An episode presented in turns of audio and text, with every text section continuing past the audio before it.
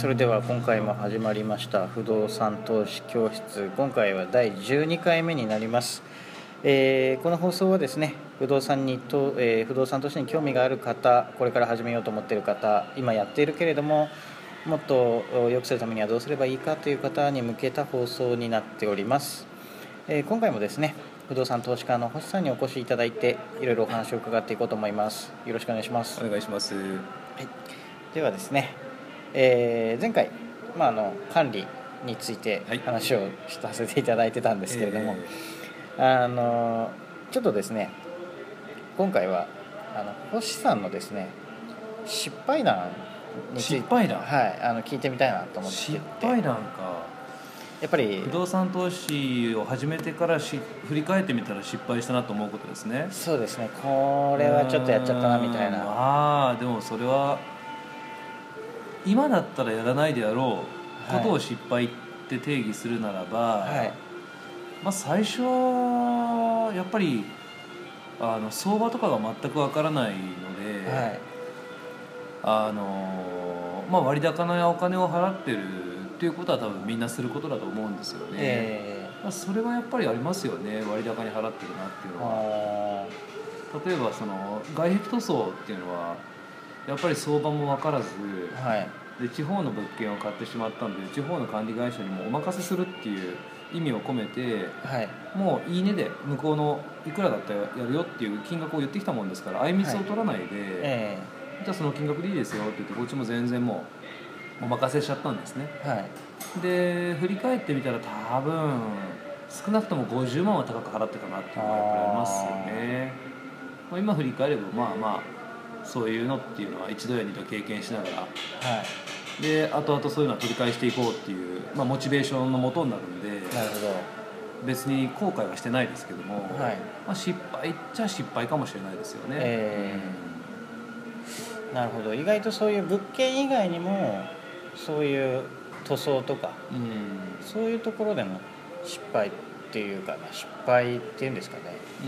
うん、今ではやらないであろうことを失敗と言うならば失敗ですよね、じゃあた逆あの期待してた話と違いますか？いやまああの まあ確かにちょっともっと大きな失敗とかがあるのかなって思ってたんですけど。大きな失敗例えばどういうの聞きますか？逆に、まあ例えば逆質問ですけど。いやこの物件はちょっとやっちゃったなとか。ああでもやっちゃったなっていう物件は多分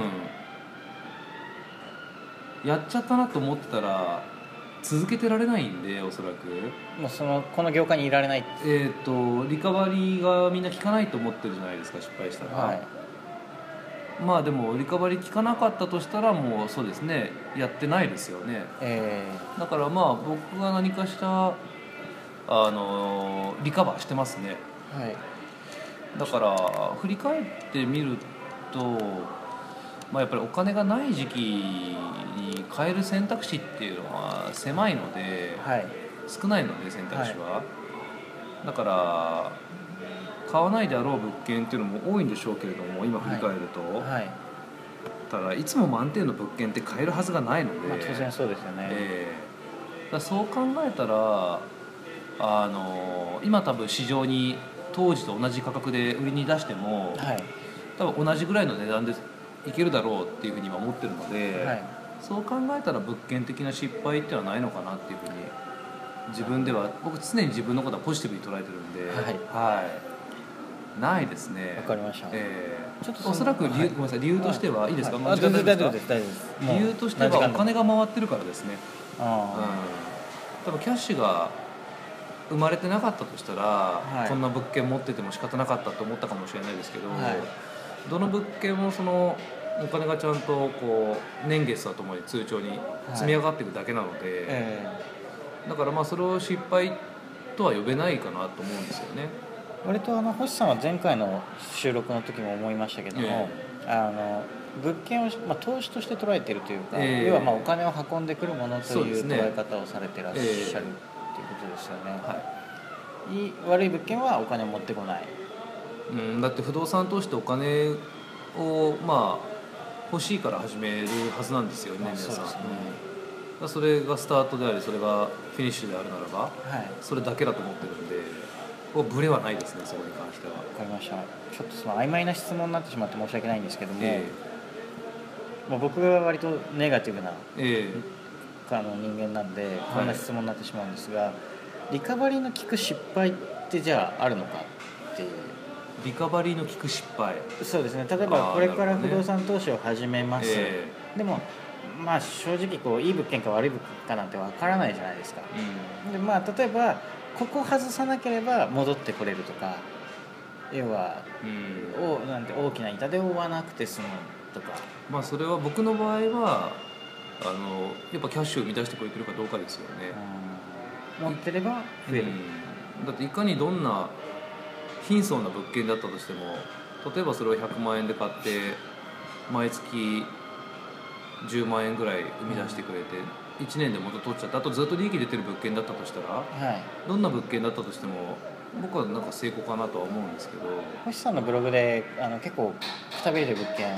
えあれを例えばもうそういうこと。ー生み出してくれたら別に全然いいですよね、うん、物件だって壊れちゃったって別に火災保険がはいカバーしてくれるわけですから、はい。何かが起きたら。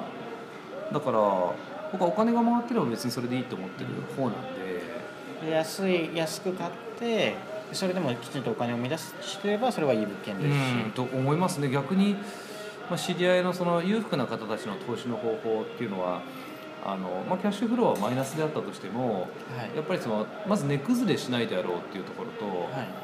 あとはまあ将来売却した時に確実に売却益が取れるっていう含み益の部分で、まあ、やる方多いじゃないですか、はい。僕はまあ基本的に目の前にあるキャッシュをどんどん積み取っていきたい方なんで、はい。買い取りたい方なんでその先々のことなんか分かんないですから、なるほど。ええ。とりあえず目の前のキャッシュがあればだって生活もそれでできるわけだし、はい。多くの方はだって不動産始めたいのって収入の柱が欲しいとか会社辞めたいとかそういうことじゃないですか、とですねもうじゃあちょっともう一個質問したいんですけど、じゃあ逆に今お客さんが入ってない物件とか、えそういうのはキャッシュを生み出さないじゃないですか、ええ。じゃあそれって悪い物件なの？えそこを自分で入居付けできるんであればうん。購入していいんじゃないですか。僕も実際最近買ったのって12部屋全部空いてる物件の中ですから、はで今は1部屋自分の物置に使ってますけど、い、はい、12部屋中11部屋は全部埋まってるんで、えまあ、買った時点では悪い物件だったかもしれないですけど僕的にはそれが利回り3040で回るっていう計算のもとに買ってるので,、えはで実際今それぐらいで回ってますから自分にとっては、まあ、周りの人が見たらねどう思うか分かんないんですけど、いはい。自分にとってはもうお金を生み出してくれるのではい。まあ有料物件ですよね。なるほど、うん。深い深いというか。僕すごいシンプルだと思ってますそこに関しては、あ確かにその見るなんですかねまあ見る目があればそういううことなんですかね。うん、まあでもどうなんでしょうね。ただ物件埋めればいいだけなので基本的には。まあ理屈はわかります、ええ。理屈はわかります。僕は売却した時の、うん、っていうのはちょっとまあ全然考えてないですね、はい。特に、そうですね、えあのまあ、例えば1000万円で買って、う毎月家賃が250万入ってくるとなると、えー、25%の利回りだと思うんですけど、ね。えはい、毎年ですよね。毎年毎年ですね、はい。でも例えばそれが今はお客さん入ってないとか、うん。これはじゃあちゃんとお客さん入るのかとかこうすれば入るんじゃないかっていうのは、やっぱやってない人間からすると本当にわからないんじゃないですか、まあそうなんでしょうね。それがまた参入消費が高くていいところなのかもしれないですよね。そうですね、え。星さんはどういうふうにそれを学んでいかれたんですか、いやー僕の場合はでもやってってですよね。ううん、だってその当時インターネットとかもあったけどね今ほどではなかったでしょうし、はい。書籍とかっていうのもそれほどでもなかったでしょうしね。んはい。僕はどっちかっていうとそうノウハウを身につけるよりも実際自分で動いてみる方が楽しいんで、ええ。自分で実際動いてみてやってみた方ですね。非効率的だったかもしれないですけどなるほど。いやでも、はい。なるほどですね。